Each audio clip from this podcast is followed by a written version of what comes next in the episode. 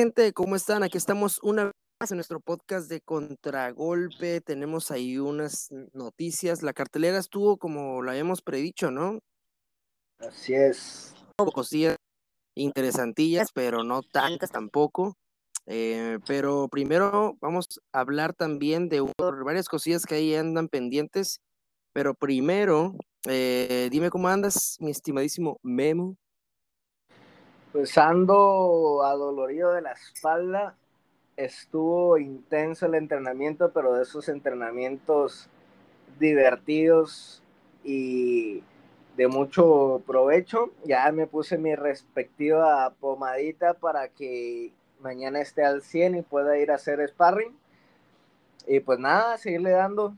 Este, y emocionado más que nada por, eh, bueno, no emocionado, sino con muchas ganas de hablar tanto de algunas noticias ahí medio que sacan de onda, eh, como de la siguiente cartelera que, va a estar buenísima, pero pues antes a, darle a lo que fue estas peleas que, que de tanto la de la, las que hubo dentro de la UFC como esta cartelera de nuestro queridísimo Joel Romero.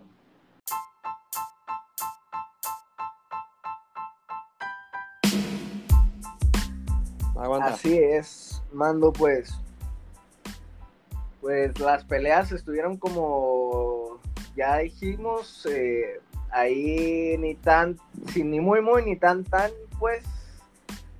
Eh, a mí la que más me interesaba era la de, la de Haley, Antalaen Haley, que, que es ahí compañero de, en Fight Reading y la verdad es que fue una pelea que iba dominando hasta que le este, quitaron un punto, ¿no? A Haley, que, me puede... ¿Cómo viste esa, esa pelea? Pues una pelea que fue dominada por, por el peleador eh, chino, eh, sin embargo ahí tuvo unas cosillas que se agarró de la reja, eh, en tres ocasiones el referee le estuvo advirtiendo y, y, ya la tercera fue pues ya sancionado, le bajaron un punto y pues eso yo creo que mermó para la pelea. E incluso el, el referee dijo, a lo mejor no estás entendiendo, ¿no? Ahí como que se rieron los comentarios porque el referee comentó así como que a lo mejor no estás entendiendo porque pues eh, como el peleador es chino, entonces, pero le bajaron un punto y, pues eso eh, le bastó pues para que se fuera al empate la pelea. Gustavo López entró en el último round ya como a quererlo finalizar, ese round lo ganó, de Gustavo Villoro con el punto que le bajaron a al peleador chino, pues este ya dio para que se fueran a, un empate, pero pues eh, la verdad estuvo buena la pelea. Pues en eh, ni hablar, ni modo Gajes del oficio, eh, bueno, no gajes del oficio, sino cosas que pasan. Y pues ya ojalá y, y se quede ahí, que regrese pronto a entrenar y ojalá y le den otra pelea, pues a pesar del resultado, y de la polémica que hubo ahí al final, pues creo que su desempeño no, no fue malo. Entonces, pues vamos a ver qué sigue para, para Haley de el Mongolian Knight.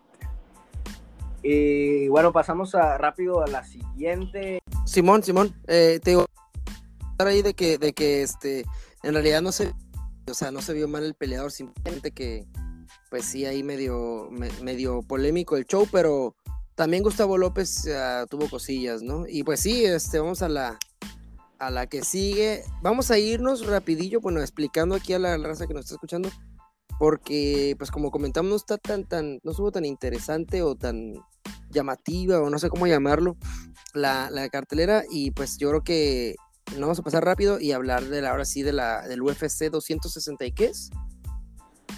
Sí, si no me equivoco, UFC 266, pero no estoy seguro. ahorita la vamos a checar, pero es la cartelera que se viene con Nick Diaz y todo ese show. Y pues así te comento rápidamente eh, este peleador que igual lo comenté rápido la vez pasada, Impa Kazanga, eh, peleó en contra de Carlston Harris.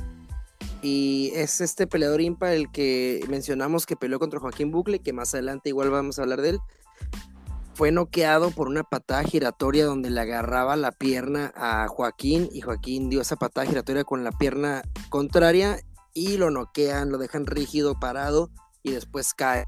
Es este mismo peleador, era su única pelea, su única derrota, perdón, y por knockout fue y se pasó al peso welter donde ganó por sumisión y ahora en su segunda pelea en peso welter, pierde otra vez por knockout suma su segunda derrota dentro del UFC, su segundo knockout dentro de su carrera y su primer pelea perdida dentro del peso welter. Pues hay una pena por el Impa Casaganay, eh, pero bueno, eh, todo el mundo puede tener una derrota y ha tenido sus victorias también, entonces es cuestión de que se siente él y su equipo a, ver qué es lo que sigue, qué es lo mejor para, para ellos, seguramente tendrá varias oportunidades más para demostrar su talento dentro de la UFC. Así es, sí, es un peleador muy talentoso, así que pues esperemos que se recupere, que cambie ahí algunas, haga unos ajustes y pues vuelva ahí a la sendería de la victoria. Así es. Y de ahí nos pasamos a la pelea de la juventud eh, reflejada en Penny Kiansat, el talento nuevo, la nueva generación, en contra de pues la experiencia y el poder del amor eh, reflejado en Raquel Pennington y pues digamos que volvió a vencer el amor pese que yo en redes sociales la verdad es que vi mucho como el descontento por esta eh, pues decisión unánime para Raquel Pennington. Eh, pero pues bueno, en términos generales creo que sí una pelea bastante cerrada. Sí, sí, estuvo súper cerrada. De hecho, yo pensé también por momentos que Penny Kansad iba a llevarse la pelea, pero. Pero pues este. Ahí yo creo que fue el regalo de bodas de Dana White, ¿no?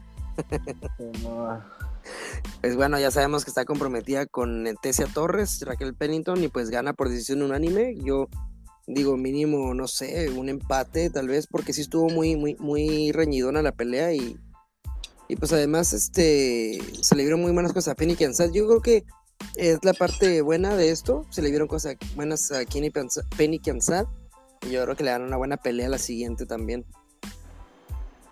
Pues sí, vamos a ver qué sigue para ambas. Raquel Pennington, eh, pues ya tiene mucho tiempo ahí.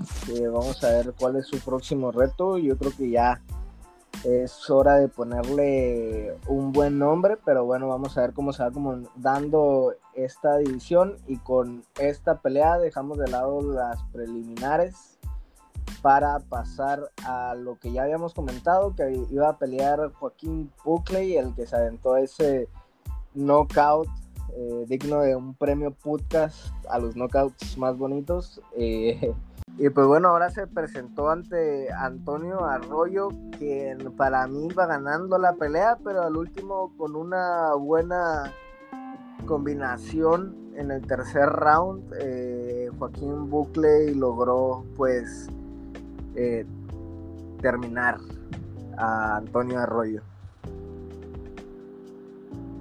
Sí, casi para finalizar ya el tercer round. Bueno, o sea, le faltaba, ponle tú la mitad del round, pero ya estaba como que ah, desesperadito Joaquín Buckley porque no lo podía cazar. Y por ahí le tira como un tipo volado donde lo pone medio mal y ya después lo hace caer con otro de con la mano, creo que izquierda, si no me equivoco. Y, hoy está súper grande este peleador, ...y eh, Antonio Arroyo, no, no pensé que le sacara tanta, tantas pero ah, no fue impedimento para que Joaquín llegara y lograra conectar ese golpe y, no, sí, lo puso mal, mal. Pues una victoria más por knockout para Joaquín Buckley, también ahí haciendo sus méritos, ¿no? Para para hacer cosas más importantes. Y pues bueno, así como lo hizo tu casi Tocayo, Arman Tansurkian, eh, también noqueando, pero en el primer round a Cristos Guiagos, que no le tuviste mucha fe en la predicción a tu Tocayo, ¿ah?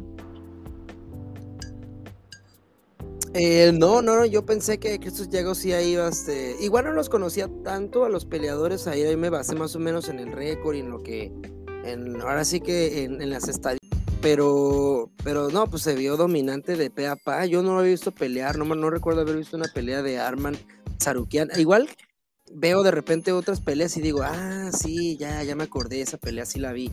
Pero, pero hay veces que cuando no los conoces tanto a los peleadores, cuando apenas están en sus pininos, eh, y los ves de repente en otras cartelas y dices, no, no me acuerdo de, no me acuerdo y ya cuando haces memoria o ves la pelea, una pelea anterior o dos, anteriores, ah, ya, ya.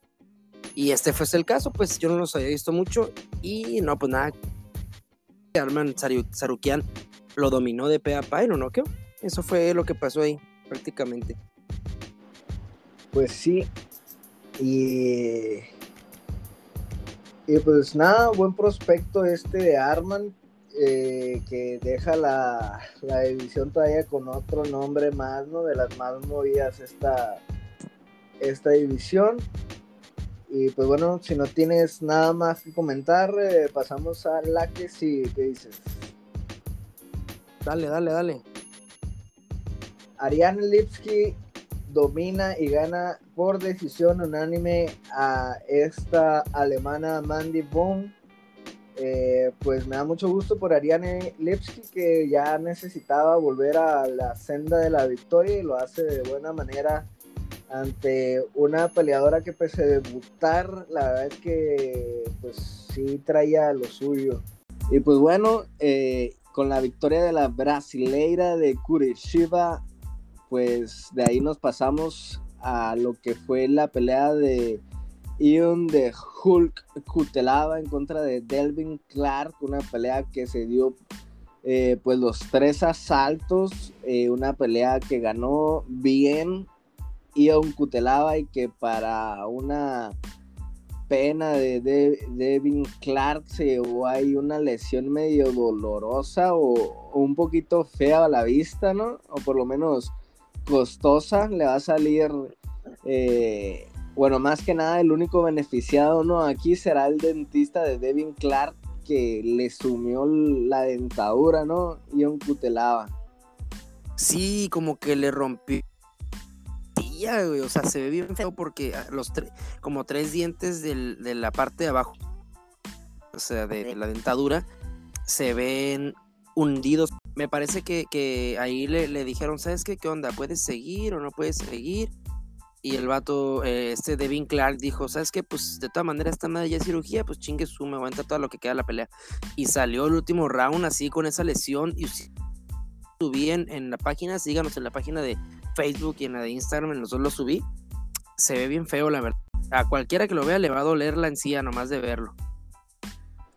Sí, no, el lobo medio estresante, ¿no? Porque ahorita para que lo, o no va a poder morder y tener que tener cuidado de que, de, eh, mucho cuidado con la limpieza para que no se le infecte, ¿no? Es, eh, bueno, todo ese proceso de, lo de eh, los dientes, pues es medio ahí complicado porque pues es una cavidad por la que te alimentas, que guarda muchas bacterias, y pues es medio sensible porque pues tiene como varia conexión con otras partes de, tu cuerpo. A mí me quitaron la, las muelas del juicio y puto dentista carnicero, todavía traigo un pedazo de lengua como entumida después de después de como más de un año ya que me, que me saqué las muelas. Hijo de puta, como lo odio. Eh, pero bueno, este, pues ahí pronta recuperación a Devin Clark, que si bien no ganó, pues sí demostró que tiene un par de huevos bien puestos. La neta que sí, porque para salir con esa lesión, güey, o sea, definitivamente, como tú dices, es bien molesto eh, todas las cosas de los dientes, eh, todo lo que es eh, bucal, si cuando te sale una pinche afta, güey, cómo está uno Ah, que dices, no mames. Oye, luego todavía en el tercer round le pone eh, la rodilla en la cara yo eh, Ion eh, como para sostenerlo. Ha sido bien doloroso. Te juro que, todavía me sigue doliendo, pero, pero sí, o sea, dejó una buena impresión Devin Clark y pues ojalá que de pronta recuperación y aparte no tan dolorosa. Yo imagino pues, algunos pues calmantes, ¿no? En los primeros días o semanas que esté con ese show. Sí, no, o sea, tendrá sus anestesias y todo, pero pero pues sí, o sea, más que nada en las comidas, o sea, pues un licuadito. No sé, o sea, yo, yo después de las peleas o un torneo de jiu-jitsu, lo que sea, lo que quiero es ahora sí atascarme con todo lo que no me podía comer por, hacer la dieta. Y pues no creo que pueda hacer eso Devin Clark, igual, y es una persona que no le importa mucho eso de la, comida, pero, pero por ejemplo, si a mí me pasara algo así, sería como que puta madre, o sea, eh, pues qué mala suerte, ¿no? Pero bueno. Y ya con esto llegamos a la pelea estelar Anthony Smith en contra de Ryan pan y se acabó relativamente pues rápido, ¿no? Una sumisión para el peleador que tiene el apodo del corazón de león. Sí, sí, eh, Anton Smith, pues ya creo que me parece que suma su segunda, tercera victoria. Se recuperó bien después el diente Texera, lo que estábamos comentando la vez pasada, y un Ryan Span que viene, que venía con una buena rachita como de tres victorias, pero bueno, pues eh, yo, yo creo que Ryan Span sigue siendo un buen prospecto, le pasó lo que pasó en el camino, una derrota, algo que es normal, común en este tipo de deportes, todo puede suceder, y pues yo creo que le sirvió mucho, te dije la vez pasada, creo, ¿no? Que le sirvió mucho la, derrota a la de Todavía después de Texera tuvo otra derrota en contra de Rakic. Ah, sí, cierto. ya, ya después, ah, esta es su tercera pelea ganada al hilo. Venció al mismísimo Delvin Clark, después a Cruz y ahora también finaliza a Span y estas últimas tres han sido dos submisiones y una por eh, parada del doctor. Entonces, pues tomando un eh, segundo o tercer aire dentro de esta división, Anthony Smith siempre se ha quedado ahí a, la puerta de, llegar a ser campeón. Eh, lo más lejos que llegó fue pues esa eh, esa pelea por el título en contra de John Jones. Y pues bueno, vamos a ver ahora para hasta dónde llega y, a ver si por fin se puede hacer campeón. Yo no pondría mis canicas en Anthony Smith, pero pues quién soy yo, ¿no? Para decirle a alguien que puede o no puede ser campeón. Eso está solo en las manos de eh, pues Anthony Smith.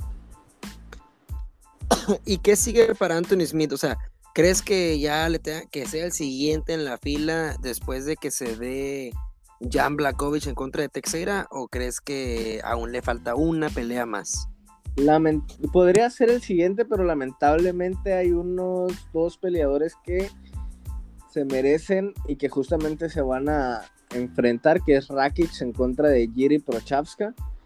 Yo creo que Anthony Smith tendría que pelear una vez más eh, porque todavía, o sea, hay varias peleas que se tienen que dar eh, que vendría siendo la de campeonato de Texera en contra de Lakovic y todavía el campeón se tendría que enfrentar, yo creería, al que ganara de Rakic en contra de Prochaska y ya una vez así el que siguiente ya podría ser Anton Smith, pero es demasiado tiempo. Yo creo que sí debería de pelear una vez más y pues no sé, a ver, pues podría ser el mismísimo Ion Cutelaba, un buen tiro, aunque no creo que le, creo que tiene más que perder que ganar contra Ion Cutelaba, porque la verdad que es muy buen peleador Ion Cutelaba, pero tampoco es como que sea un reto de, élite. Eh, por ahí en los nombres está arriba de él eh, Thiago Santos y Dominic Reyes. Podría ser cualquiera de esos dos, quizá.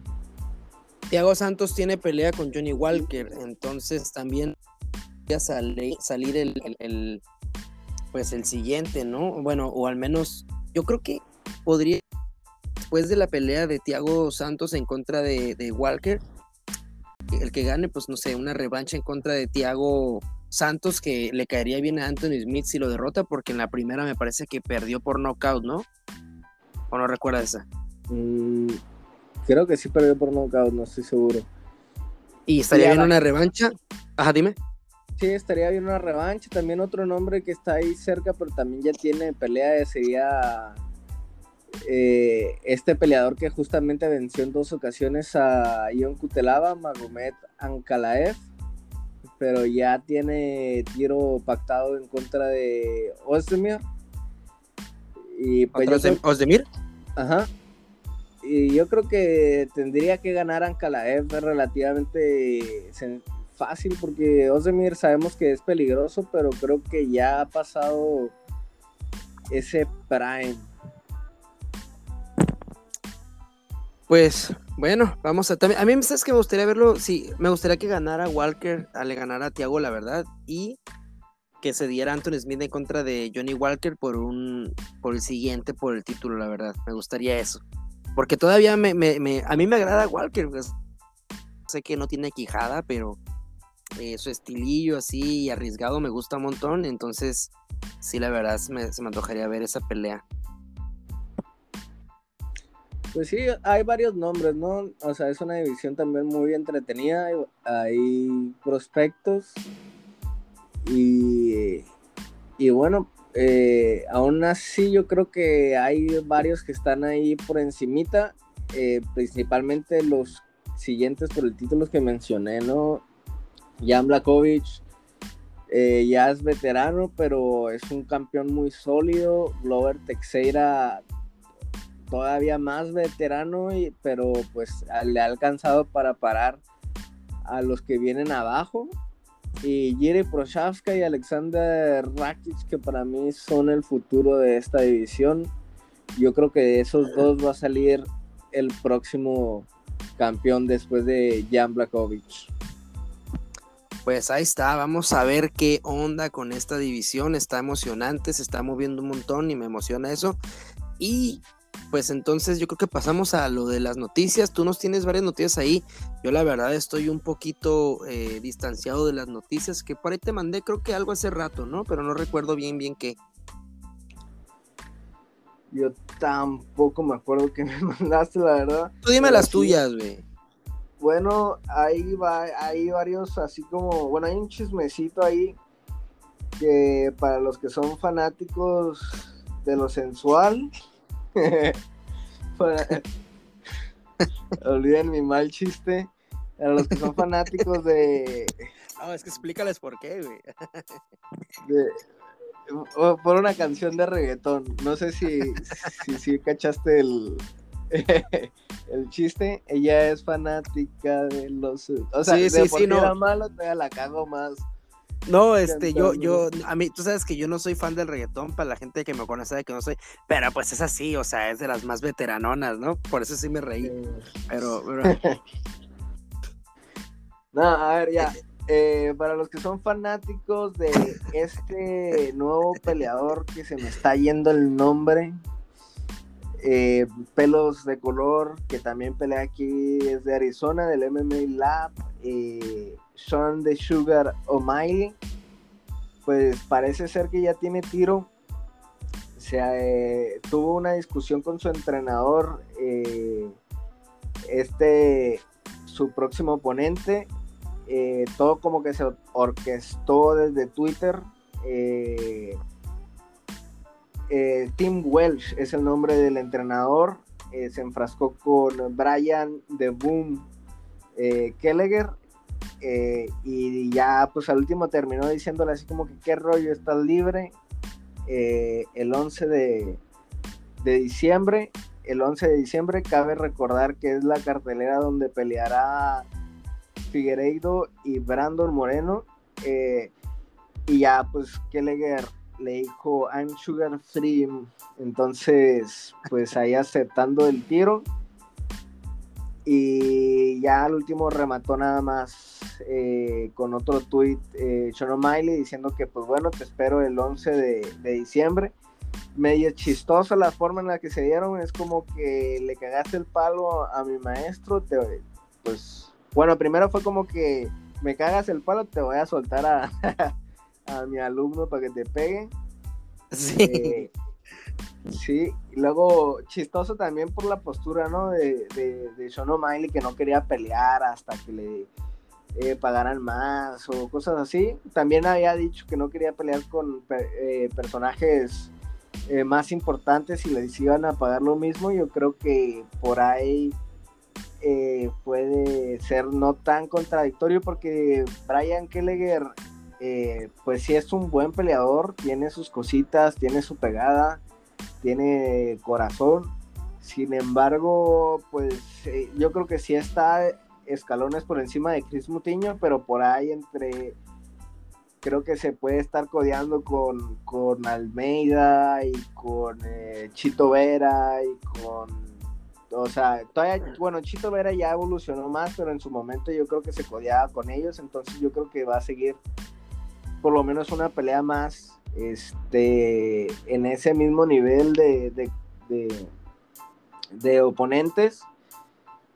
Y pues nada, pues ahí está, un nuevo tiro para The Sugar Sean O'Malley. Sí, eh, aparte que también tiene pues un poquito de lucha eh, Brian Kelleher, ya lo hemos visto. Y sí, Chito Vera está, digamos, una escalona arribita de él. Incluso ya pelearon y Chito le ganó me parece que lo sometió, si no mal recuerdo, si no ahí me puedes corregir. Brian. A ver, sí, a ver, vas a aprovechar la oportunidad, ¿verdad? No, no, no. Ya, Aguántame, hijo de tu pilla. Hasta te va a corregir, culero. no, no, sigue hablando de lo que yo corroboro la información. Pero sí, eh, te digo, pues Brian Kelleher tiene un poquito de lucha y vamos a ver cómo si, si intenta luchar a Sean O'Malley, pues a ver cómo Sean O'Malley reacciona ante esos intentos de derribo o a lo mejor una sumisión. Nunca hemos visto en ese en esa área. Lo, lo más cercano fue el Grand Pound de, de Chito Vera, que bueno, vamos a justificar que tenía la pierna, a lo mejor estaba preocupado por la pierna y por eso no pudo a lo mejor cubrirse bien los, los golpes de Chito, pero para mí no tuvo, no tenía defensa eh, eh, a ras de lona, O'Malley para nada, entonces yo creo que si, te comentaba hace rato, que si Brian Kelly logra derribarlo y, ganarle el primer round, eh, O'Malley me parece que se quiere, lo mismo y su piernita eh, entonces yo creo que se quiebra una madre y puede que esa sea la, clave para, para derribar el legado, o más bien, o la, la rachita ahorita que tiene este Sean O'Malley después de la derrota de Chito. Esa sería la clave para mí, pero en teoría tendría que ser un trámite para Sean O'Malley y Brian Kelleher, porque Brian Kelleher me parece que, eh, bueno, es más talentoso, sin embargo, pues a esta parte de que se quiebra, ¿no? Así es. Eh, a ver, pues sería una prueba para ver eh, si Kelleger logra atacar esos puntos que se ven flacos de, de Sean O'Malley. Sin embargo, eh, la distancia y el striking, o sea, se los lleva de calle eh, los de los de más porque lo acabamos de ver con la ventaja del alcance y este, la verdad es que es muy difícil para, para los, los oponentes y más si están como de la estatura de, lo que es un Kelleger, pues el poder eh, entrar a distancia para poder golpear o luchar. Sin embargo, pues pues ahí está, ¿no? Ahí está donde puede atacar la lucha, donde puede atacar las piernas y ver qué tanto es el corazón o el aguante de, de, Miley. Pero sí, yo también concuerdo contigo. Eh, este debería de ser una noche más eh, en la oficina para, para el Sugar Show. Y corroborando tu información, así es. Eh, en el 2017, estamos hablando de hace ya bastante tiempo, un Chito Vera, que no es el mismo Chito Vera de ahorita, sometió en el primer round a Brian Kelleger. Y pues Kelleger eh, en la actualidad, pues, eh, pues más de lo mismo que ha sido toda su carrera, ¿no? Como altas y bajas, viene de ganarle justamente a Pilarte. Eh, recientemente en agosto, pero pues así es, este, pues debería de ser eh, una finalización eh, para Sean O'Malley, para respaldar ese hype que se ha creado pues entre redes sociales y él mismo. Sí, y sabes que me cae muy bien a mí, Brian lejer me gustaría ganar a Sean La verdad es que no me interesa ver a Sean O'Malley ahorita. Bueno, en esta pelea no me interesa verlo ganar. Entonces, este, sí me gustaría que en el futuro a lo mejor llegara más arriba para que se pegue el tiro con Chito. Muchas las ha ganado por sumisión, algunas, algunos knockouts, algunas sumisiones, este. O sea, tiene de todo, ¿no? Ryan Kelleher no es un peleador que se enfoque en una sola cosa pero igual como que está parejo en todas las áreas, ¿no? Entonces vamos a ver, vamos a ver, yo creo que que aquí puede salir algo interesante en esta pelea. Pues así es. Y bueno, eh, pasando, cambiando de tema, pues como está de moda golpear a las mujeres en las artes marciales mixtas. Esa es la noticia que... te mandé, güey. Esa es la noticia que te mandé, güey. Ya... Sí, es cierto, es cierto. De hecho, esto no Ah, no, no hay pedo, no Adelante, mandito. este, pues va a volver a pelear Marco Saico Beltrán después de toda la polémica que hubo ahí en el ah, había, bueno, por violencia doméstica, física, psicológica y de todos los saberes de violencia eh, por parte de Marco Beltrán a su novia o pareja, expareja, eh, la princesa, así está Insta. y este, va a pelear yo, uno que pensaba que, que podrían suspender a Psycho Beltrán luego de esta polémica, pues le van a permitir defender el título en contra de Francesco el Patrón, así, Francesco Patrón, así se supongo yo. Eh, el 15 de octubre pelea en Lux, defiende su título Marco Beltrán en contra de Francisco Patrón. Y pues nada, o sea, la verdad que por este lado de, como dices tú, está de moda golpear mujeres... se ve feo, ¿no? O sea, la verdad que, está mal, lo decimos como una manera sarcástica, ¿no? Porque acaba de la peleadora o peleador o peleadores trans que, que peleó en, la división de femenina y ahora pues se le permite a Psycho Beltrán eh, la verdad es que también le perdí un poquito la pista, o al menos no han sacado nada nuevo si ya la demanda se dio, etc.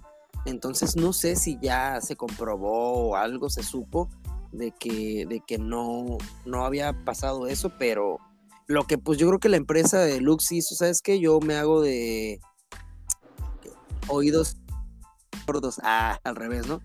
Y, y este, y me vale madres su vida personal y nosotros nos enfocamos en la parte profesional. No sé, pero me parece como que sí tuvo que haber habido ahí una sanción porque pues está como, como un poquito quemando la, empresa, la compañía, ¿no? No sé qué opinas tú. Sí, no, eh, si no me equivoco ya había eh, sacaba un comunicado que iban a esperar, ¿no? Ah, iban a tomar acciones dependiendo lo que las consecuencias de todo, o sea, los procesos y bla, bla, bla. Pero pues para mí, sinceramente, aplicaron una, ah, bueno, como que ya pasó tiempecito, yo creo que ya se les olvidó y tómala. Pues a, poner a, trabajar a Marco Beltrán. Eh, yo tampoco me he enterado de nada pero así como sacaron su comunicado de que iban a mantener eh, pues suspendido, o eso dejaron entrever, según yo recuerdo en ese comunicado, era fácil decir, ¿saben que No se ha probado nada, es inocente hasta que prueben lo contrario, o cualquier postura con la que quieran justificar eh, la vuelta de, de Marco Beltrán, pues todavía, ¿no? Pero pues la verdad es que para mí se fueron a la fácil. Eh, vieron que no fue como algo que hizo mucho ruido, la verdad, para hacer lo que era, eh, debió de haber sido eh, un poquito más, no sé, como haber estado más dentro de, de de los ojos públicos, ¿no? De, todos los medios, creo yo. O sea, a veces otras cosas como lo de McGregor se hace mucho más viral, que es una estupidez en comparación de esto que tiene que ver con la salud de, una persona. Eh, pero bueno, pues ya, eh, pues ya se hizo y para bien o para mal, Marco Beltrán estará peleando en contra de este peleador Francesco Patrón Manso, creo que es él, le dicen el R5, va invicto, eh, viene de ganarle a, a varios buenos peleadores, eh, a Uriel Cosio Domínguez, eh, que es buen peleador, y a Eric Ratliem ahí de Tijuana también. Este, este, entonces, pues es un buen rival, pero sinceramente yo creo que está muy verde todavía a comparación de Marco, que tiene experiencia en la UFC, que, que ha agarrado un buen nivel, o sea, que, que Marco Beltrán esté envuelto en tanta polémica y que, por ejemplo, yo pueda dudar de sus capacidades eh, afectivas, psicológicas, eh, pues eso no le quita que sea un muy buen peleador, ¿no? Entonces, ya metiéndome justamente en lo deportivo, exclusivamente en lo deportivo, creo que pues hasta aquí llegó el invicto de, Francesco. Sí, sí, es este, o sea, yo también creo, Marco Saico Beltrán ahí, a lo mejor no tenía en su momento el nivel para estar en UFC, ahorita probablemente pueda hacer un mejor papel en UFC, es un yo la verdad desconozco un poquito la trayectoria de Francesco Patrón, pero pues así como tú lo dices, si le falta experiencia, se va a notar ese día. Nada, este... No sé qué, opinión tener al respecto en, la postura de Lux.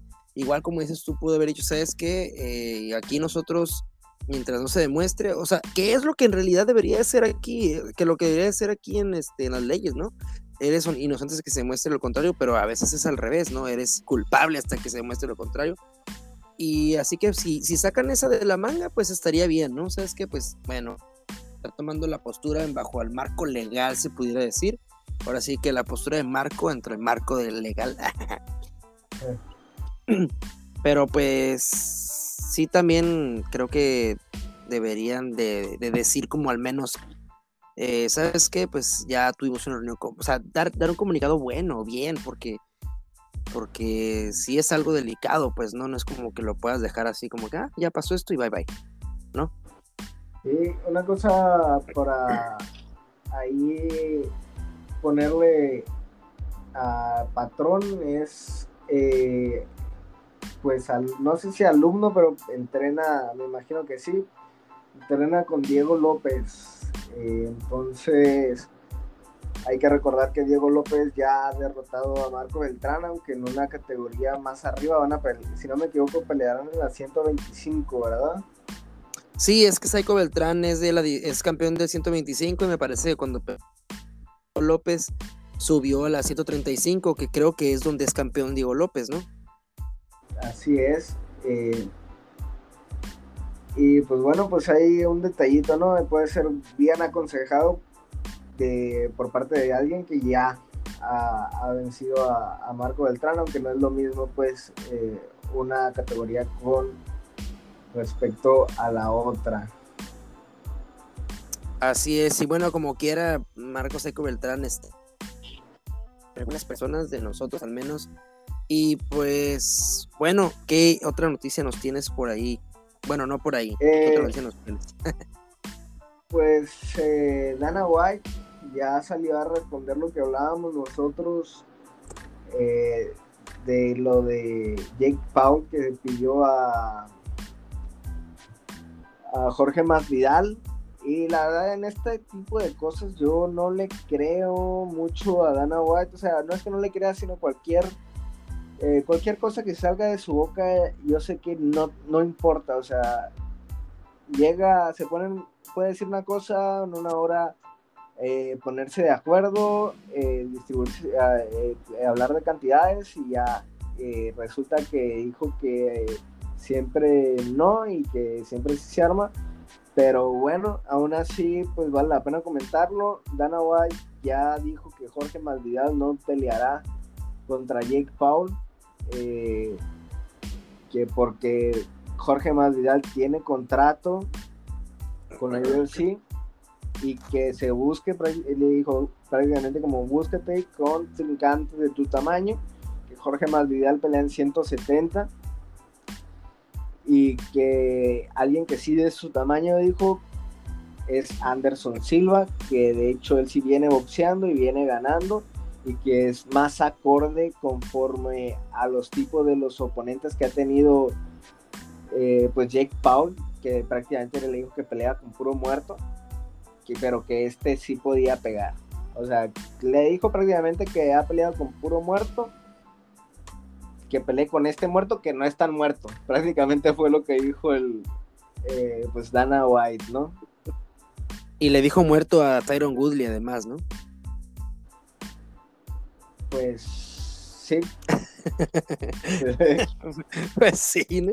pero eh, pues es que, eh, pues por un lado tiene razón Dana White, pero sí, como dices tú, no podemos confiar en las palabras de él porque ya en, ocasiones ha dicho cosas que no las cumple, por ejemplo, que no iba a haber mujeres dentro de la UFC y eso pues se dio al tiempecito, que Conor no iba a pelear con Mayweather y se dio, ya puras, ¿no? Puras de esas así ha tenido, entonces este pues a mí me parecía interesante el tiro de, de Jorge Masvidal, pero sí también me hubiera gustado ciertas cláusulas, ¿no? Jorge Masvidal, ¿sabes qué?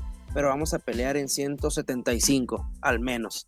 O un peso pactado, ¿no? Porque, porque Jorge Masvidal subiendo a las 185 sería mucho, mucho, este, mucho peso para Jorge, que pues sabemos que Jorge corta peso para, dar el welter y que tuvo que subir incluso a, de ligero a welter en su momento porque pues embarneció, ¿no?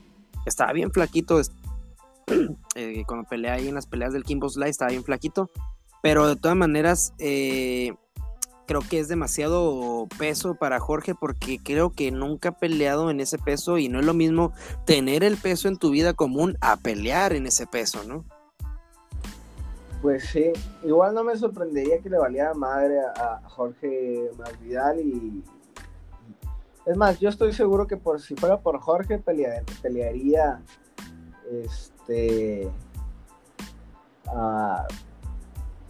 en, cualquier peso, o sea, inclusive sin diferencia, o sea, no creo que pase por la cabeza de, de así como decir, ah, eh, peleo, pero si estamos en condiciones iguales. Yo creo que Jorge Masvidal lo que le importa es eh, el dinero, eh, lo que le importa es ganar eh, sus millones y ya de ahí pues no le importa tanto porque, y yo creo que a la vez es justificado porque la verdad es que Jorge Masvidal es más talentoso sin embargo no se no puede subestimar a Jack Paul que ha entrenado box y la pelea sería en box no es lo mismo box que MMA y yo creo que Dana White su tirada es más que nada como en vez de decir un no es una ruégame poquito, ofréceme más dinero y, se arma.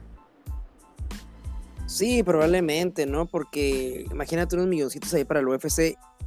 Y, y, no sé si tú tengas esta otra noticia por ahí, y ahorita me acordé por esto mismo, porque ya compañía, esa es la otra que te iba a decir, que decía, tengo otra, pero no me acuerdo cuál, eh, una empresa, una compañía de MMA que le anda pisando los talones. Bueno, le falta, le falta, pero eh, el, tipo de compañía es como para quitarle muchas cosas a UFC. Eh, no sé, escuché hablar de eso. La WLF. Simón. O ¿no? Es WFL, creo, ¿no? Algo así, pero sinceramente sería lo mejor, bueno, no estoy seguro, pero eh, si se manejan eh, con la misma seriedad que se manejan las demás ligas de otros deportes como lo es eh, la NFL, la NBA, la MLB, inclusive la MLS. bueno, no tanto la MLS porque tiene sus cosillas medio extrañas con todo ese tema de los jugadores franquicias y bla, bla, bla. Eh, pero creo que todas estas ligas del deporte en Estados Unidos son ligas deportivas. O sea, esto sí es de, eso sí es deporte tal cual. Y generan dinero y el, el dinero regularmente se va bien distribuido para todos. O sea, para, para los administrativos, tanto como como directivos, como, como eh, etcétera, lo que sea de, administración, tanto como el talento eh, representado en todos los deportistas. Entonces, suena interesante, pero pues bueno, eh, habrá que ver, este, habrá que ver los recursos que tenga, las estrategias que tengan. Pero suena muy bonito, la verdad. A mí me ilusiona mucho eh, ver que, o por, el simple hecho de ver el logo, la verdad es que me ilusionó mucho. Pues mira, te voy a explicar un poquito el contexto de lo que yo ya me enteré un poco. Bueno, la empresa se llama, o la compañía se llama World Fighting League. Es una liga, como dices tú. Me parece que se va, va, se va a dar las primeras peleas o, se va a debutar el evento en 2023. Y lo, básicamente lo que quieren hacer es hacer ligas o hacer este, pues como tipo fútbol, ¿no? Como la de, la de, una liga de, Rusia, una de Brasil, otra de México, así, de las como más, los que ahorita estén atrayendo más, este, peleadores de Rusia, de Brasil, de Estados Unidos, de México, eso los que solo están atrayendo ahorita más, más peleadores y pues van a tener un contrato más o menos así como en el boxeo, van a tener prestaciones también los peleadores, les van a pagar el 50% de, las de, la, de las peleas, eh, creo que en UFC se les paga como el 14% por ahí, aquí se va a pagar el 50% de las ganancias de las peleas. Y pues van a ser así como que varios campeones, ¿no? Por ejemplo, el campeón de Rusia, el campeón de México, el campeón y probablemente los van a enfrentar como unificar los, los, campeonatos, ¿no? Entonces sí está interesante y creo que en un futuro le puede quitar un chingo de, de, de, pues de jalón a, a, UFC, ¿no? Pues sí, prácticamente puede ser la, la, pues la ruina para la UFC porque, UFC porque la, la única única, sea, por lo único que la UFC sigue siendo eh, pues la máxima empresa de artes marciales mixtas en el mundo es porque se asentó, porque tuvo el monopolio por mucho tiempo y eso le dio mucha ventaja sobre todas las demás empresas que salían emergiendo. Este, y pues tiene el mayor capital para poder eh, pagar a sus peleadores. O sea, ahorita sí hay una diferencia muy grande en la mayoría, habrá sus excepciones, pero en la mayoría hay una diferencia muy grande de lo que te puede pagar la UFC a lo que te puede pagar inclusive Bellator o PFL u, otras, ¿no? Eh, y ahora eh, todo esto viene pues mezclado con que te tienes que volver prácticamente un, eh, no ex, pues sí, prácticamente te haces ex, ex, exclavo, ex, ¿cómo se dice? Esclavo. Esclavo, esclavo, sí. Esclavo de, de Dana White y de la UFC. O sea, está en las manos de ellos. Eh, si te quieren o no dar pelea, si te, eh, en tu contrato está ya establecido independientemente de lo que haga hagas como peleador, ya tienes un sueldo tasado fijo, que era lo que estaba hablando Cheno Miley, que tenía sentido, pero hasta cierto punto, hasta cierto punto no. Esto que decía él, de que ¿por qué voy a pelear con alguien eh, más cabrón si me van a pagar lo mismo? Yo creo que sí tiene sentido, pero hay como tiene que haber un balance entre, ok, págame más si quieres que pelee contra güeyes más vergas, porque esa pelea va a generar más, obviamente, pero también antes de querer costizarte más, tienes que demostrar que lo vales. Entonces tampoco puedes pedir que te paguen más si no demuestras que eres capaz de vencer a este tipo de, peleadores. Creo que Chono Miley ha sido su, único error es no consolidarse como esta gran figura que si lo hiciera y hiciera todos estos movimientos revolucionarios que, está pensando, la verdad es que otra cosa sería a, lo que se está dando, pues, y, y eh, todo esto pues viene a darle, si es que se cristaliza y se hace tal cual como me lo estás diciendo, pues es lo mejor que le puede pasar a las artes marciales mixtas y a los peleadores, que es realmente lo que importan aquí, la materia prima, los peleadores, las personas que están arriesgando su vida, por más mínimo que sea la posibilidad de morir, son las personas que se están subiendo a dejar el alma y a partirse la madre eh, por este deporte tan bonito. No, y otra cosa es que eh, parece que los inversionistas de pues son personas importantes de otros, de otros deportes como NFL, NBA y parece que algunos también empresarios importantes, chacas de los buenos, de MMA también. Eh, igual y, UFC también está ahí metido, ¿no? Pero no, no, no, no estoy tan... Esto es como una competencia súper directa con UFC porque, o sea, súper directa, pero en un que en un futuro se puede dar, ¿no? porque si algo que se quejan los peleadores en UFC es que no tienen buena paga, imagínate un John Jones contra Ganum, o sea, que les compañía, aquí vas a tener prestaciones, eh, te vamos a pagar el 50% de las ganancias, eh, se va a hacer la pelea que tú quieres y se te va a dar un bono, si, o sea, eh, con eso dices, no mames, pues sí, se les, pueden empezar a ir. Y yo, lo, he comentado a veces, no solamente contigo, con otros camaradas que también les gusta el MMA. Digo, es que este güey, Dana White, digo, o sea, se le está durmiendo en cierto. Entonces, digo, es un muy buen empresario digo, porque ha logrado mucho con, con el UFC, pero, pero también se le ha dormido en ocasiones, ¿no? Porque sí como que dices, güey, si hubiera hecho esta pelea, hubiera vendido un chingo, güey. O sea, por qué no la hizo en su momento, por qué.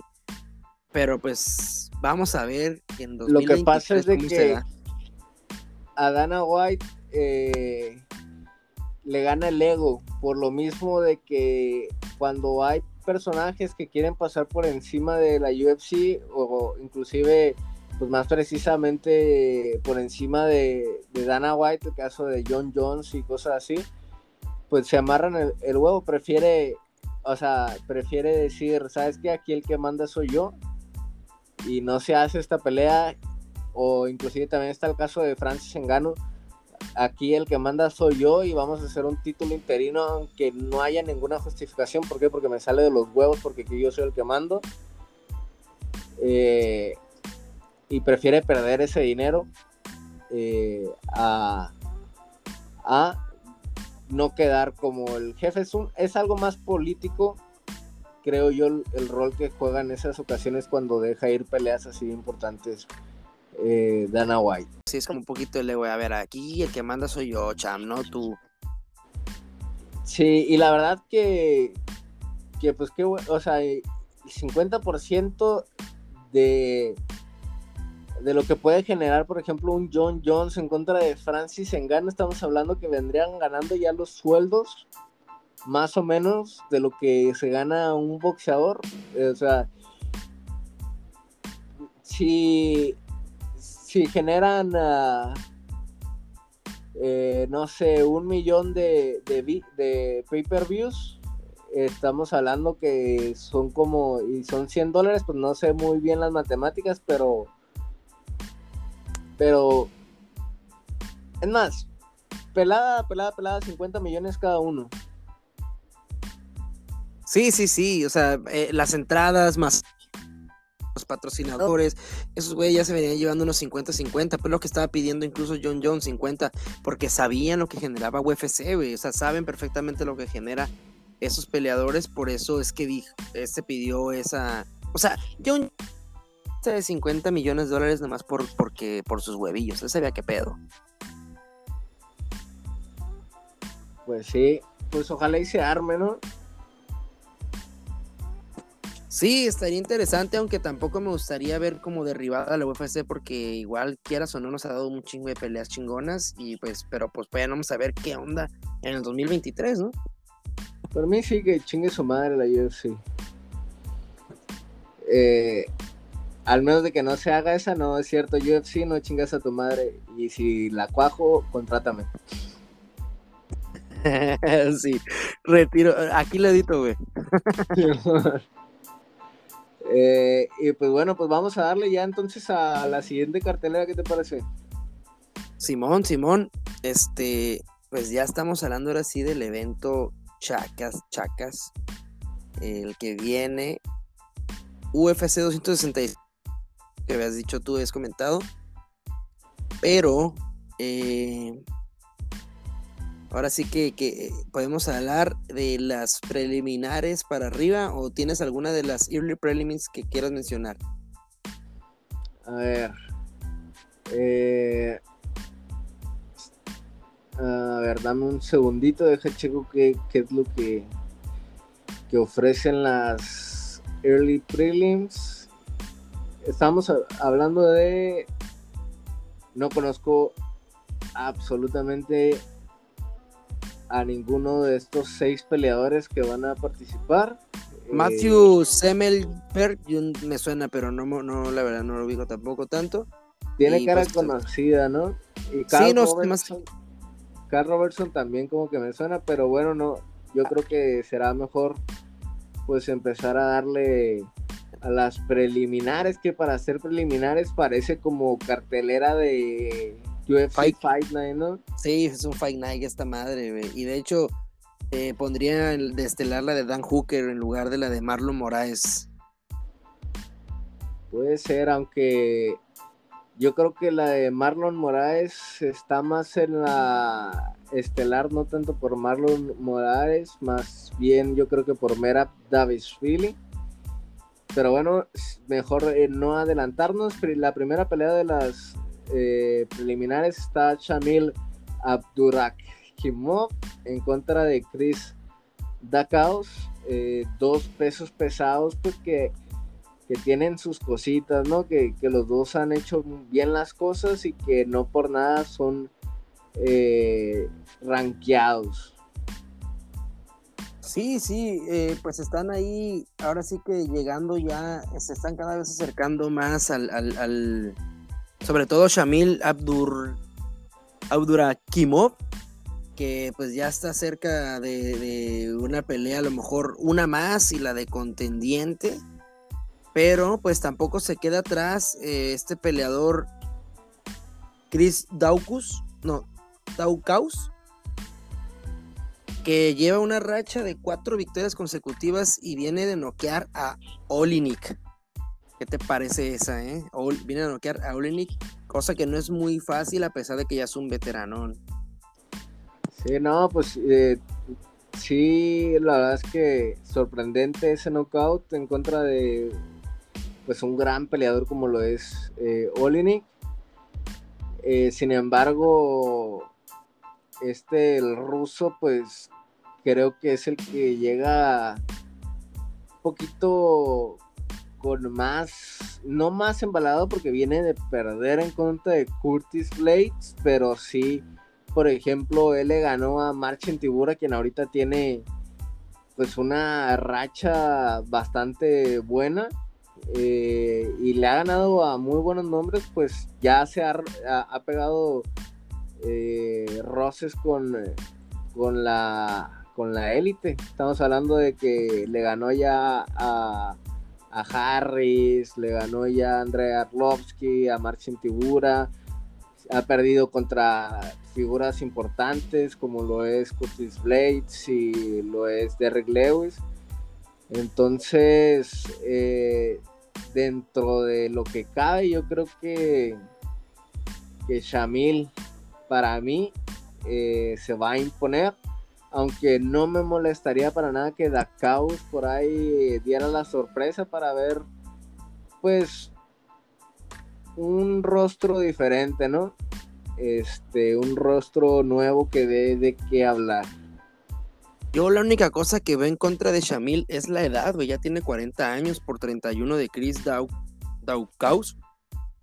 Es el único factor que yo digo, ¿sabes qué? Aquí creo que Chris se la puede llevar porque ya por más que pues vengas como porque es un peleador fuerte Shamil pues pero pero no sé yo creo que Chris Daukaus se la puede llevar y probablemente por un knockout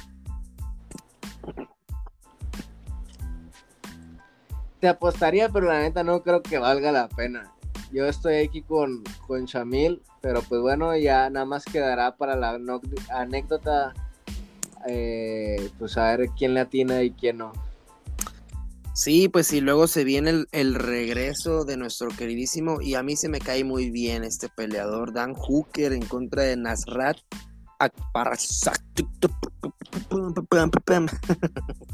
Está muy difícil su apellido, vamos a dejarlo en Nasrat. Así es, el Kelvin Gastelum 2.0. Delgado. no precisamente por por sus habilidades dentro del octágono, más bien por su parecido físico. Eh, y que este Narrat eh, pues se chingó un mexicano recientemente, hace algunos meses, el debut de, ah, no me acuerdo cómo era, pero el nombre. Rafa García. Rafa, ándale, de Gifted. Eh, pero Dan Hooker es Dan Hooker y yo me quedo con Dan Hooker. Sí, eh, definitivamente. Tiene el alcance, tiene la creatividad, eh, tiene un gran equipo de atrás, entrena eh, con el equipo de Israel Adesanya. ahí en City Boxing hacen también campamentos ahí en Tiger Muay Thai de repente entonces, pues se roza con peleadores de gran calidad, como lo es Peter Yan, como lo es Fitziev, como lo es Adesanya. Y, en eh, nada, yo creo que sí, este, para mí se lo lleva el eh, peleador que le dicen The Hangman. Además que Dan Hooker ha peleado con más, más, peleadores de élite, ¿no? Ha tenido peleas, pues, por ejemplo, con Gilbert Burns, ha tenido pelea, que, por cierto noqueo a Gilbert Burns si soy raro, ¿no? Pero noqueo a Gilbert Burns. Igual en, otro peso, ¿no? No es el, no es el Gilbert Burns que ahorita es en peso welter, pero con todo el mérito de noquear a un tremendo jiu ¿no? Sí, sí, en su momento también cuando Dan Hooker peleó en, peso pluma, perdió ante Jair por edición anime, pero pues ya no es el mismo Dan Hooker. Le noqueó a, Ross Pearson, sometió a Mark Kenzie, noqueó a Jim Miller, noqueó a Gilbert Burns no, que a James Big, o sea, ha tenido buenas peleas y buenas victorias ante peleadores conocidos y, las derrotas también cuentan, las derrotas que tuvo ante Poirier, que fue una peleón esa pelea, y la pelea que el, no que recibió ante Chandler, te aseguro que le sirvió también para pues para ver esta pelea que viene, ¿no? Yo creo que también gana Hooker la experiencia. Está joven y tiene demasiada experiencia dentro de la empresa y dentro de las artes marciales, así que me voy también con Dan Hooker. Quiero que gane y espero que gane y creo que va a ganar. Sí, eh, pues sabemos que aquí no, en las MMA no son matemáticas, no, no porque uno le gane a otro, eh, significa que el que le ganó va, es necesariamente vencedor en un duelo en contra del que perdió en contra del otro rival. Eh, aún así, si es como para poner en perspectiva, por ejemplo, que Dustin Poirier le ganó a base de huevos a Dan Hooker una pelea que la iba perdiendo Dustin Poirier y tuvo que darlo todo para el último darle la vuelta. Cosa que, pues, eh, que ha hecho McGregor en las últimas peleas contra, contra el mismo Dustin Poirier, ¿no? Igual eh, todas las peleas son diferentes y y no, no son matemáticas, como ya lo dije, pero, pero pues ahí está, ¿no? Lo, lo, bien que lo ha hecho Dan Hooker, que, que sí ha agarrado un gran nivel, ¿no? Un gran nivel que no creo que le alcance a Narrat para Rast, para, para que lo puede llegar a, a complicar, pero no creo que lo ponga en grandes apuros. Igual nos sorprende, ¿no? Pero sí, yo también creo que Dan Hooker se la va a llevar eh, y puede que sin problemas, puede, puede.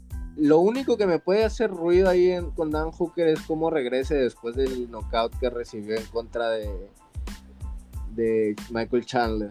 Pero si, si sale normal, sin acomplejarse, yo creo que no, no pasará nada extraño.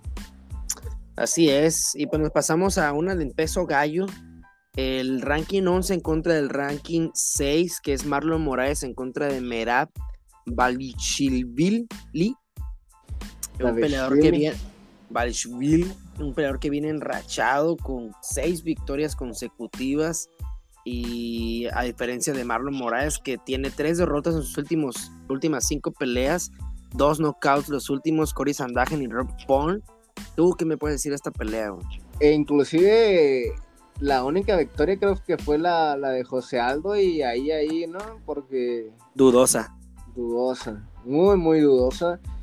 Eh, Merat Davishvili es un peleador forjado más o menos al estilo de estos eh, pues rusos, ¿no? Eh, eh Davishvili es de Georgia, pero tiene una excelente lucha y ha peleado ya con muy buenos peleadores. Yo creo que es uno de, para mí, de los candidatos a estar peleando ahí en, la élite. Yo creo que esta pelea va a ser una noche difícil para Marlon Moraes, que creo que no va a salir del piso.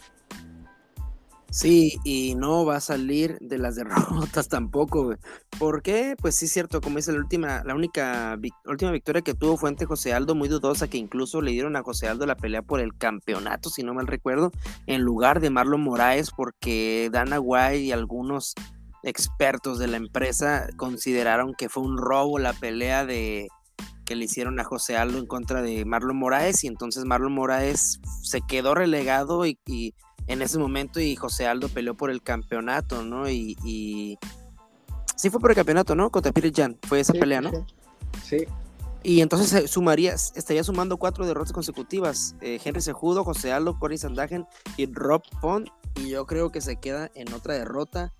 Creo que no lo van a cesar a Marlon Moraes por tres derrotas. porque es Marlon Moraes? Porque quieras o no, ha hecho un nombre dentro de la empresa y sumó en su momento cuatro victorias consecutivas en contra de peleadores difíciles. Incluso noqueó a Jemaine Sterling con una patada. Bueno, le quiso una patada, pero Jemaine como que se acercó y le dio un, le terminando con la rodilla y lo noqueó bien gacho. Creo que es el único knockout que tiene Jemaine Sterling. Sí, bueno, no estoy seguro de eso, pero, o sea, es un peleador que en su momento tuvo, tuvo su, su buena pegada. Eh, la verdad es que tampoco creo que lo corten porque está perdiendo, pero está perdiendo en contra de peleadores que son eh, muy buenos y prácticamente no le han dado respiro. Estamos hablando de que pelea tras pelea es un peleador que es, candidato a, llegar al top 3, top 5, pelear por, un, por una pelea de título y pues no ha tenido chance de tener una pelea donde pueda darse un respiro, donde pueda volver a la victoria de manera relativamente sencilla. Entonces, eh, pues inclusive seguiría siendo rankeado porque eh, David eh, Davis Freely es el número 11, entonces estaría lejos de salir del ranking en caso que, que pierda lo bajen hasta la posición de su contrincante.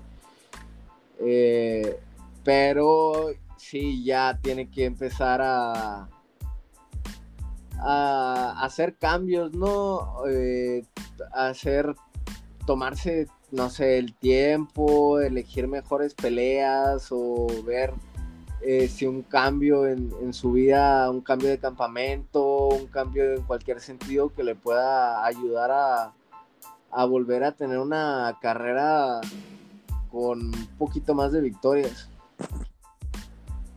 Sí, sí, ya sí, como dices tú, tiene que empezar a elegir un, a lo mejor un poquito mejor sus peleas, este, a elegir sus batallas, ¿no? Porque si esta pelea, pues la verdad que se, yo también creo que se le va a complicar un chingo a, a, a Marlon Moraes. Eh, me gustaría ver que ganara la pelea, pero. Pero sí, la verdad que. Em, también dudo que vaya a ganar esta pelea. Yo creo que se suma su cuarta derrota consecutiva. ¿O tercera qué? ¿Tercera o cuarta? Creo que cuarta, ¿no? Ok. Eh, y pues bueno, pasamos ahora a la cartelera principal donde Jessica Andrashi va en contra de Cintia Calvillo, la ranqueada número uno, y que viene, si no me equivoco, de perder en contra de Valentina Chevchenko, Se enfrenta pues a esta prospecto ¿no? de, esta división, Cintia Calvillo. Y la verdad es que yo no creo que Jessica Andrade tenga tanto talento, es más como su potencia y eh, su, su fuerza física, pero pues así le ha alcanzado para mantenerse relevante con victorias importantes y derrotas ante, o sea, siendo las derrotas ante peleadoras eh, campeonas o a un paso, ¿no? de, o por lo menos de nivel de campeonato eh, inclusive, pues a base de fuerza fue que noqueó a Rosna Bayunas con ese slam. Pero yo creo que Cintia Calvillo es más inteligente y es mejor eh, en el grappling que, Andrade y puede ser más rápida. Ah, es una pelea que yo creo que es de pronóstico reservado porque depende que se imponga de, de todo lo que acabo de decir.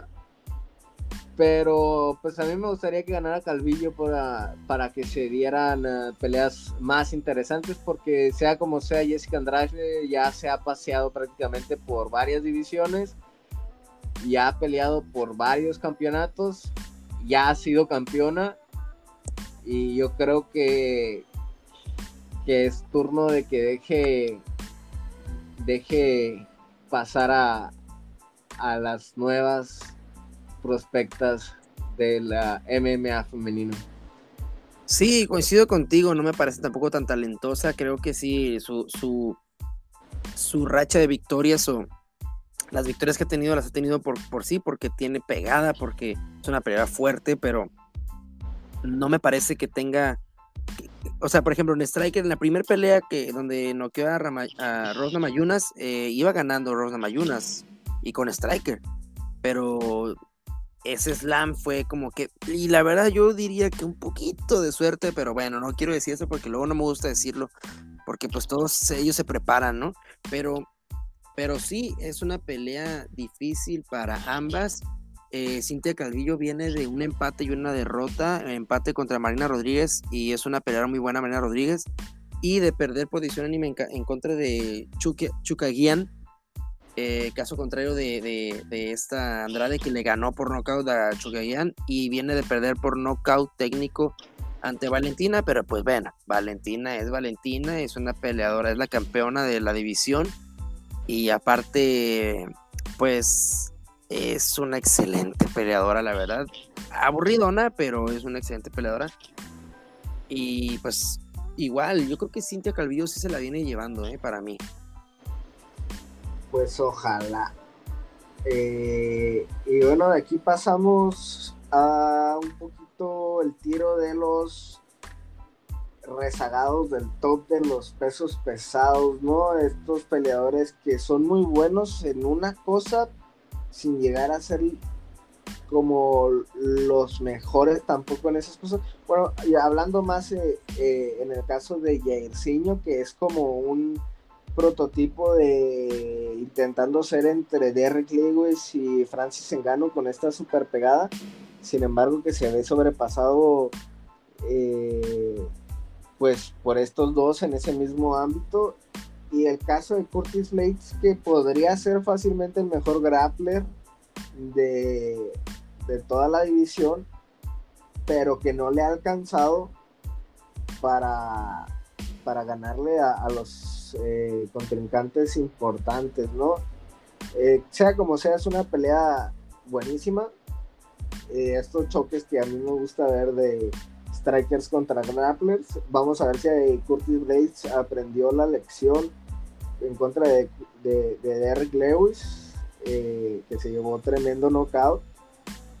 E igual Jersiño, vamos a ver si aprendió la lección, por ejemplo, en contra de, de este de Francis Engano, ¿no? Que bueno, que ahí fue un poquito más como glitch de la naturaleza, porque no es como que Francis Engano se haya comportado muy técnicamente, que digamos, ¿verdad? Pero bueno. Sí, no, tiró golpes a lo güey, parecía, y conectó de 5-1, ¿no? Y creo que fue que lo. Ya los demás se conectó, fueron porque ya estaba dormido ya el ciño, pero en realidad, de como cuatro golpes, conectó uno y fue el suficiente porque pues la pegada de Francis sabemos cómo es, ¿no? Pero en realidad técnica cero. Y pues sí, viene Curtis Blaze de un knockout tremendo que parecía que no iba tan fuerte el golpe. Yo como que como que Derrick Lewis lo agarró en cortito, pero lo agarró solidón en un intento de derribo precisamente y por eso dices tú, ¿no? Vamos a ver si aprendió Curtis Blaze con Derrick Lewis. Y en el caso de Jericino, Sí, sí, aquí lo que yo veo es que quien lleve a cabo su juego es el que va a ganar. Porque Jairzinho trae la pegada, pero Curtis Blades trae la lucha. Y si Curtis Blades logra llevar al suelo a y yaricino yo, nunca lo he visto en ese predicamento, eh, eh, estando en el suelo, no sé, cómo, no sé cómo se comporte. No me acuerdo de la pelea de Cyril Game, creo que estuvo en Striker toda la pelea y estuvo mi aburridona yo me acuerdo así más o menos. Pero, pero creo que nadie lo ha llevado al suelo y Curtis Blaze eh, lo puede poner en un predicamento por primera vez o o puede que Yersiño entre como, como Francis Ingano a volar cabezas e igual le toque. También Curtis Blaze trae pegada, ¿eh? No es como que sea un grappler nada más. Pues sí, aunque se vio muy, como que muy aferrado al World Grappling, por ejemplo, ante Derrick Lewis, que entiendo por qué, pero también eso fue como que, eh, pues, como que lo que le desfavoreció, ¿no? Si hubiera combinado un poquito más, yo creo que hubiera tenido más eh, posibilidad ante Derrick Lewis. Y, pues sí, depende de quién se, quién se imponga en ese estilo. Yo ahí pondría pues, mi fichita en Derry, digo, en eh, Curtis Blades. Creo que Curtis Blades es más talentoso, se podría decir. Y creo que ya, eh, a pesar que fue pues eh, un knockout, creo que, que sí va a aprender, habrá aprendido la lección. Y yo creo que que ganará ante que pues bueno, es uno de nosotros, hay que recordar que es del continente americano, no me acuerdo de qué país, pero de una isla caribeña. Ah, sí, que tú lo quieras meter dentro de nosotros, ¿verdad? Es Paramarimbo, Paramaribo. Surinam, Surinam, Surinam, es de Surinam. Y sí, está dentro del continente, ¿no? Americano. Eh, yo creo que, que, cuestión de talento, ambos tienen el mismo nivel de talento, simplemente en áreas distintas, ¿no? Curtis Blaze en la lucha y Jairzinho en el striker, porque Jairzinho me parece buen striker, solo que incluso me parece mejor striker que ganon pero es que ganon como que lo asustó con esos golpes, esos volados, no le permitió hacer nada, ¿no? Y, y yo creo que eh, Jairzinho, es que, es que la verdad, la lucha de Curtis Blaze está súper difícil, y luego está bien grandote, ¿no? Entonces, si, si logran. Yo le doy un 60. No, porque 55-45 para Curtis Blaze. Así lo tengo yo. Pues, en mi mente. Pues sí. Eh, yo le daría, yo creo, un 70-30, pero pues es casi lo mismo. Eh, igual. Eh, no sé si mi corazón, porque sinceramente no me llama tanto la atención, pero si me dieran a elegir que, quién yo quisiera ganar, pues que gane sí ¿Quién creo que va a ganar? Curtis Blades. Sí, igual, igual, me, agrada más Jairzinho, eh, pero, pero sí también creo que está súper complicado. Ah, te digo, nunca hemos visto a en esos predicamentos, ¿eh? así que no sabemos tampoco eh, qué tan bueno sea con la defensa de, derribo o algo así, ¿no? Pues sí. y bueno, pues pasamos ya a las tres peleas principales. Cabe remarcar aquí que van a ser de aquí en adelante peleas a cinco saltos. Y pues empezamos con esta que ha llamado tanta la atención que a ti te ha pues movido el tapete demasiado porque regresa tu ídolo, tu novio, tu prometida y todo. Nick Díaz en contra de Robbie Lawler. Y cada, conforme ha pasado el tiempo, yo la verdad es que creo que va a ser un bodrio de Nick Díaz. Yo creo que Robbie Lawler va a ganar, pero tampoco el estado de Robbie Lawler es el mejor. Creo que va a ser una pelea un poquito mala, la verdad.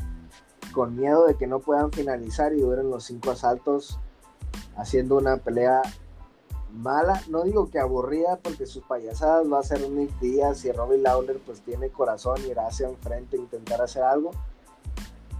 Pero yo creo que esta sería una pelea que en la idea se antoja muy atractiva, pero en la ejecución va a dejar mucho que desear. Es lo que yo siento que va a pasar. Yo, yo veo una pelea de intercambio, Yo creo que se van a, van a parar a intercambiar. Eh, y ahí coincido con, mi compita, ya mi compa, casi hermano, mm, eh, Mike Villegas. Eh, que por cierto ya nos dio like en la página de Facebook. Si Mike Villegas nos dio like, denos de like los de ustedes, los demás, son culeros. y ese, pero Mike Villegas dijo que iba a ser una pelea de intercambio, también lo creo. Creo que Nick va a presionar y Robbie Lawler está, para mí, ansioso de esta pelea porque fue un knockout eh, que lo dejó, pues, casi imparable, ¿no? O sea, no se podía ni levantar. Que para mí le fue peor en el de Woodley, ¿no? Pero, pero sí creo que se quiere quitar esa espinita y, eh, y viene una racha de derrotas. Robbie Lawler lleva cuatro derrotas consecutivas y creo que con este se quiere quitar la espinita, aparte que es una revancha, ¿no? Entonces, para mí sí va a estar buena la pelea. Incluso temo por un poco por Nick Díaz y esto no tanto por la capacidad, sino por la inactividad, ¿no? Eh, creo que, pudiera irle mal, pero espero que no. Yo espero que gane Nick Díaz 100%. Y ambos me agradan. Robbie Lawler es también uno de mis peleadores acá que tengo en el corazón, pero si me, pudieras me pusieras acá a elegir entre mis peleadores favoritos, entra Nick Díaz siempre y este, yo creo que, que, va a ser una pelea de intercambio y espero que gane Nick Díaz. Eso es todo lo que quiero decir. Bueno, la única referencia que, les podría decir que es lo que, para que me entiendan lo que siento que va a pasar, eh, eh, lo que me imagino dentro de mi cabeza es eh, Kimbo Slice en contra de Dada 5000. Los dos ahí casi, casi sufriendo un infarto dentro del octágono. Obviamente no tan cabrón, pero algo así lo, veo venir, un poquito de, de incapacidad física, yo creo. Ah, mira, eh, yo creo que esto de los cinco rounds lo pidió Nick Díaz, güey. Esto es, que tener cinco rounds lo pidió Nick Díaz porque Nick Díaz tiene un cardio infinito, al igual que Nate, a Nate le afectó el cardio cuando, cuando vino la inactividad, cuando peleó contra Pettis y peleó a tres rounds. Pero Nick Díaz se nota que ha estado trabajando bien cabrón y el cardio, eso sí, eso creo que, que siempre lo trabajan un montón los hermanos Díaz y para mí no, no se daría esa pelea que comentas tú. Estuvo súper patética esa pelea que comentas de Kimbo contra Dada 3000, ¿no? ¿O cómo está 2000, 3000 cómo? Es de 5000. 5000, ah, ya le quité dos, dos miles. Pero este, Sí, sí, que terminaron, empezaron con todo, ¿no? A quererse borrar la cabeza y terminaron acá prácticamente abrazados, ¿no? Para, como, como Drake y Josh cuando se pelean y están viejitos, ¿no? De hecho, eh, no estoy seguro, pero creo que Dada perdió la vida después de esa pelea, ¿no? no estoy seguro, ah, no voy a decir nada, mejor me lo dejo yo mismo de tarea y al próximo podcast se los confirmo o desmiento todas las babosadas que digo. Eh, pero no sé, para mí, por ejemplo, Nick Díaz ya está mal de la cabeza. Tanta marihuana ya ha pasado factura y no sé, a mí no me da confianza, pero igual, o sea, entiendo que en teoría tienes razón, o sea, son unos monstruos del cardio, ¿no? Los hermanos Díaz pero no sé, tanta mota y, e inactividad, creo que creo que ya no va a ser lo mismo. Que ojalá y sí, y ojalá y sea un peleón, y ojalá y, y sea icónica, ¿no? Pues por mí mejor, ¿no? Pero pues no sé, pues es simplemente lo que creo que, que va a pasar. Y pues bueno, si no sé si tengas algo más que comentar. No, pues nada, que yo la neta no creo que se dé así como es la pelea. Yo, yo creo que, que, que sí va a ser, estar buena. Probablemente sí no vaya a estar tan buena como la expectativa que tenemos. Eh, probablemente van a estar un poquito, sobre todo Robbie creo que va a estar un poquito cuidadoso de la pegada de, Nick porque ya fue noqueado por él. Eh, igual no es como que Nick, bueno, no se en figura, ¿verdad? Que tenga tanta pegada, pero simplemente lo cazó en, un momento exacto, en ese, ese golpe que le tiró. Pero igual creo que Robbie va a estar trucha porque sabe que Nick lo puede cazar en otro golpe igual. Eh, así que por ese lado puede que estén precavidos ambos, pero yo creo que va a haber momentos en los que sí van a estar intercambiando a lo pendejo, ¿eh? Eso es lo que yo veo. En momentos tal vez, no toda la pelea, pero sí en momentos. Pues bueno, ojalá y en vez de Kimbo en contra de Dada, sea un eh, Robbie Lawler contra Rory McDonald, otra vez una guerra acá increíble. Y pues bueno, eh, pasamos ahora por la primera pelea de campeonato que es Valentina Chechenko en contra de Lauren Murphy, peleadora eh, que ya tiene sus añitos, sin embargo que le ha pasado por encima a la mayoría de, de las peleadoras con las que ha peleado últimamente. Tuvo su pelea en contra de Jojo Calderwood que yo vi ganar a Juju Calderwood, pero bueno, también entiendo que hubo otra, pudo, haber otras perspectivas eh, donde podrían darle la pelea a Lauren Murphy. Y yo creo que Valentina Chechenko es demasiado para Lauren Murphy. Yo creo que se va a imponer eh, fácilmente, dominante Valentina. Y nada, eh, pues no creo que haya mucho más que comentar. Eh, ahorita Valentina está justamente en Las Vegas entrenando precisamente con Brandon Moreno. ambas hermanas están con Brandon, ¿no? Han subido muchas fotos ya juntos, peleando, entrenando. Valentina, está eh, esta Antonina Chevchenko y Brandon Moreno. Esta pelea, para que veas, sí, se me hace que va a estar bien aburrida, la neta. Eh, espero, me gustaría, fíjate, me agrada Valentina, me cae bien, pero me parece súper aburrida, la verdad, siempre que la va a pelear eh, me distraigo porque la neta llega a un punto que oh, digo a lo mejor esta va a estar buena y me pongo a verla y digo, no mames Valentina, o sea, está bien que seas tan, tan, tan correcta, tan técnica a la hora de pelear, pero si arriesga un poquito más, danos un poquito más, que queremos ver más de ti. Y este. Y Lauren Murphy a lo mejor sí va a querer arriesgar más. ¿Por qué? Porque va por el campeonato, pero yo creo que Valentina la va a mantener a la distancia y se la va a llevar por decisión. Este, igual nos calla la boca y la noquea o la somete, una de dos. Eh, creo que cuando eso se da es porque el, otro peleador se da, se da a, someter o a, noquear, se arriesga demasiado y, este, es lo que pasa, pero, pero, pero no es como que Valentina busque mucho las finalizaciones, solo busca ganar las peleas nada más, eh, viene de noquear a esta Jessica Andrade precisamente Valentina viene de defender su, eh, título ante ella, ¿no? Si, si no me equivoco. Así es. Y la verdad es que a mí sí me gusta muchísimo, yo lo veo diferente a, como lo ves. Yo creo que es una peleadora así muy técnica, pero que siempre está a la ofensiva, tomando obviamente eh, sus distancias y no dejando hacer nada al, a su oponente, pero para mí, bueno, a mí sí me entretiene mucho y, así es, viene de dominar y, y golpear gacho ahí a, a, Jessica Andrade. Sí, su última derrota fue ante Amanda Nunes. Em, eh, sus últimas dos derrotas incluso fueron ante Amanda Nunes. Eh, la única vez que la noqueado ha sido Liz Carmouche, em, y, pero fue hace un montón eh, en, en otra empresa y en otra compañía.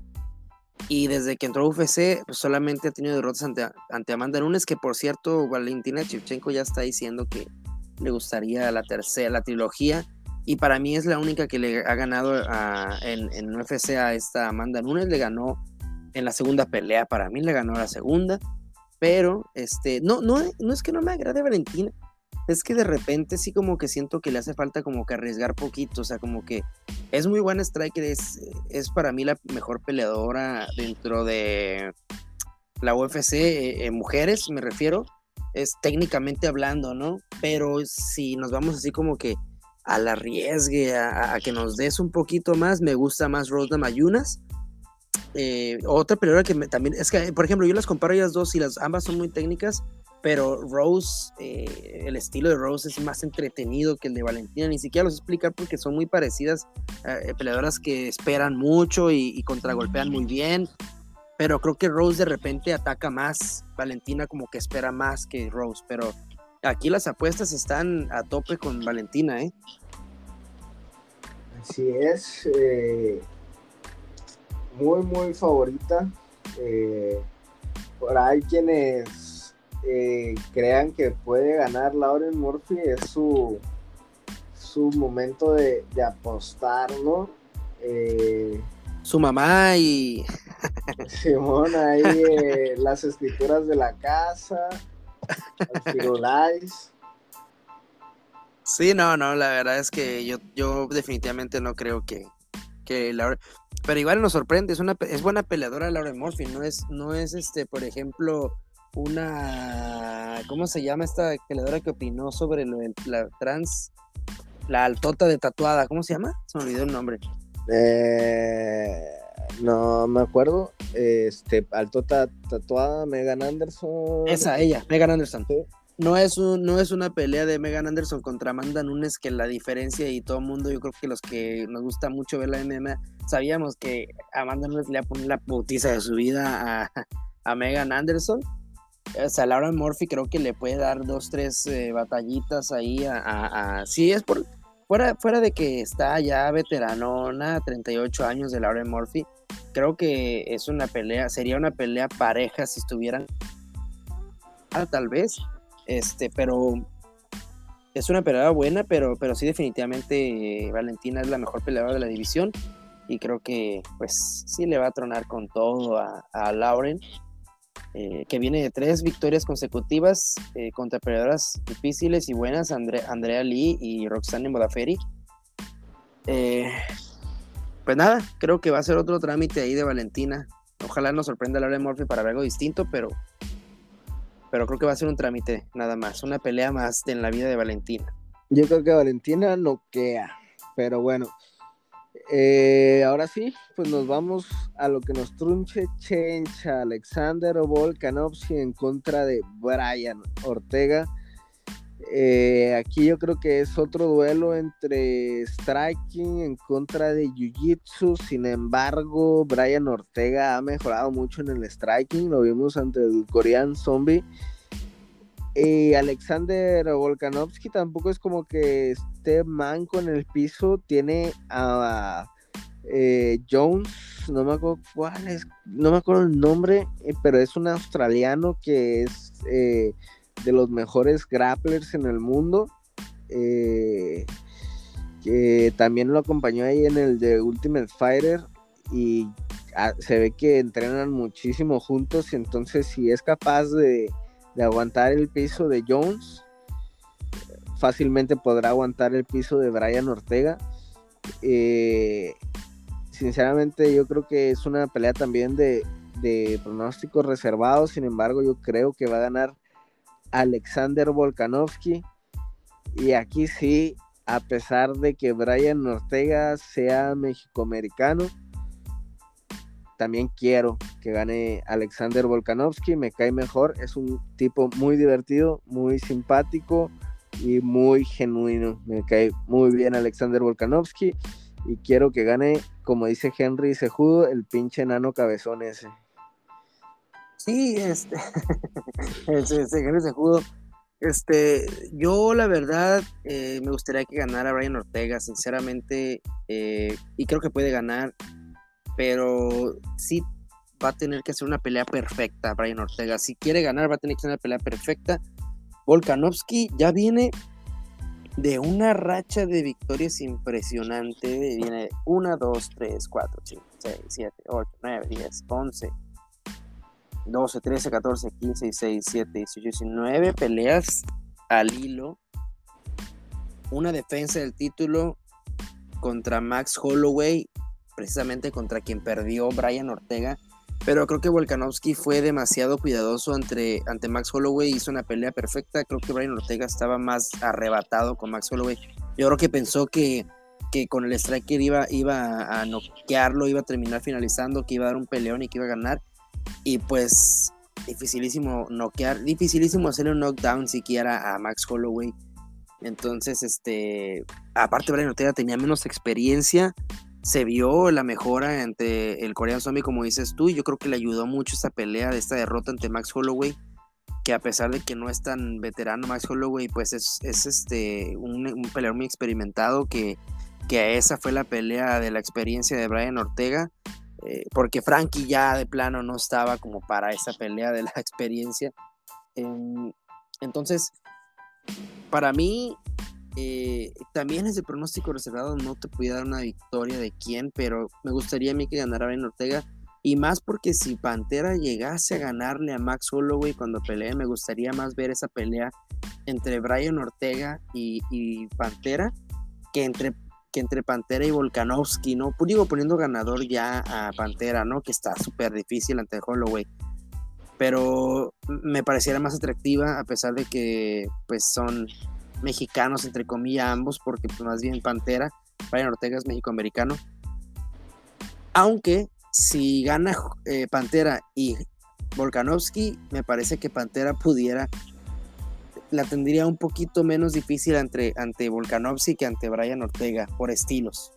Sí, eh, si el Pantera gana, yo creo que corre más peligro con el piso de, de Ortega, el Pantera, que en un strike, en una pelea de striking, pero sí, porque sea como sea, las peleas entre Volkanovski y Max Holloway siempre han sido muy parejas, muy competitivas y se pudieron haber ido para cualquiera de los dos lados, prácticamente están al mismo nivel y para muchas personas, eh, yo no me incluyo ahí, la verdad, eh, pero para muchísimas personas al menos una de las dos sí las ganó Max Holloway. Eh, yo no me incluyo, no porque no lo haya visto de esa manera, sino porque ya no me acuerdo exactamente de, los detalles de las peleas. Eh, pero ganándole una pelea de striking a Max Holloway, yo creo que prácticamente como que medio te certifica, a pesar de lo que dije anteriormente en este mismo podcast, que esto no es matemáticas. Eh, pero sí prácticamente sienta unas bases de que si pudiste vencer a uno, puedes vencer al otro. Entonces... Es que más que nada porque están en, como dices tú, en el mismo nivel Alexander Volkanovski y Max Holloway, no tanto por el estilo, no están en el mismo nivel. Y si, y si logran superar Pantera a Holloway, quiere decir que también están en ese nivel. Entonces, eh, por el estilo, por la, por la estatura también de Alexander Volkanovski, creo que estaría súper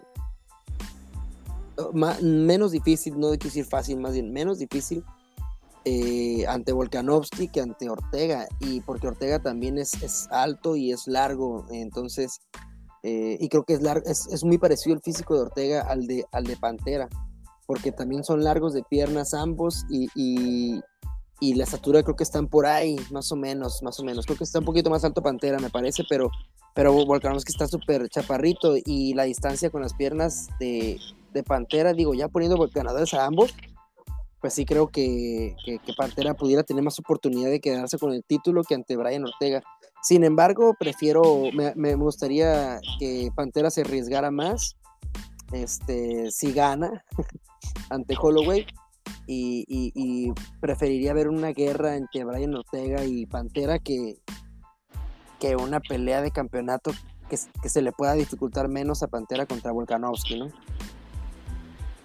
Pues sí. Eh, pues vamos a ver. Eh, peleas muy competitivas este fin de semana. Y pues bueno, yo ya no tengo más que comentar. Eh, creo que va a ganar. yo, si me dan a elegir, yo creo que va a ganar Volkanovski. Quiero que gane Volkanovski.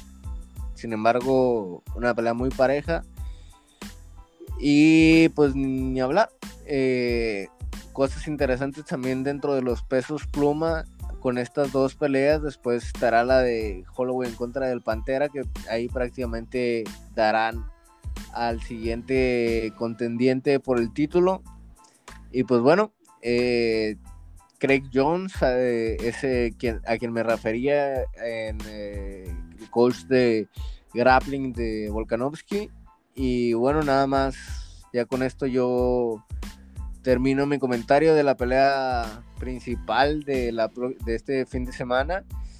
Y nada, pues muchas gracias. De mi parte ya me despido. Eh, muchas gracias a todos por escucharnos y muchas gracias también a ti, Mando, que has llevado muy bien ahí las redes sociales de, de, contragolpe, eh, con gran alcance, haciéndolo como todo un crack, todo un profesional.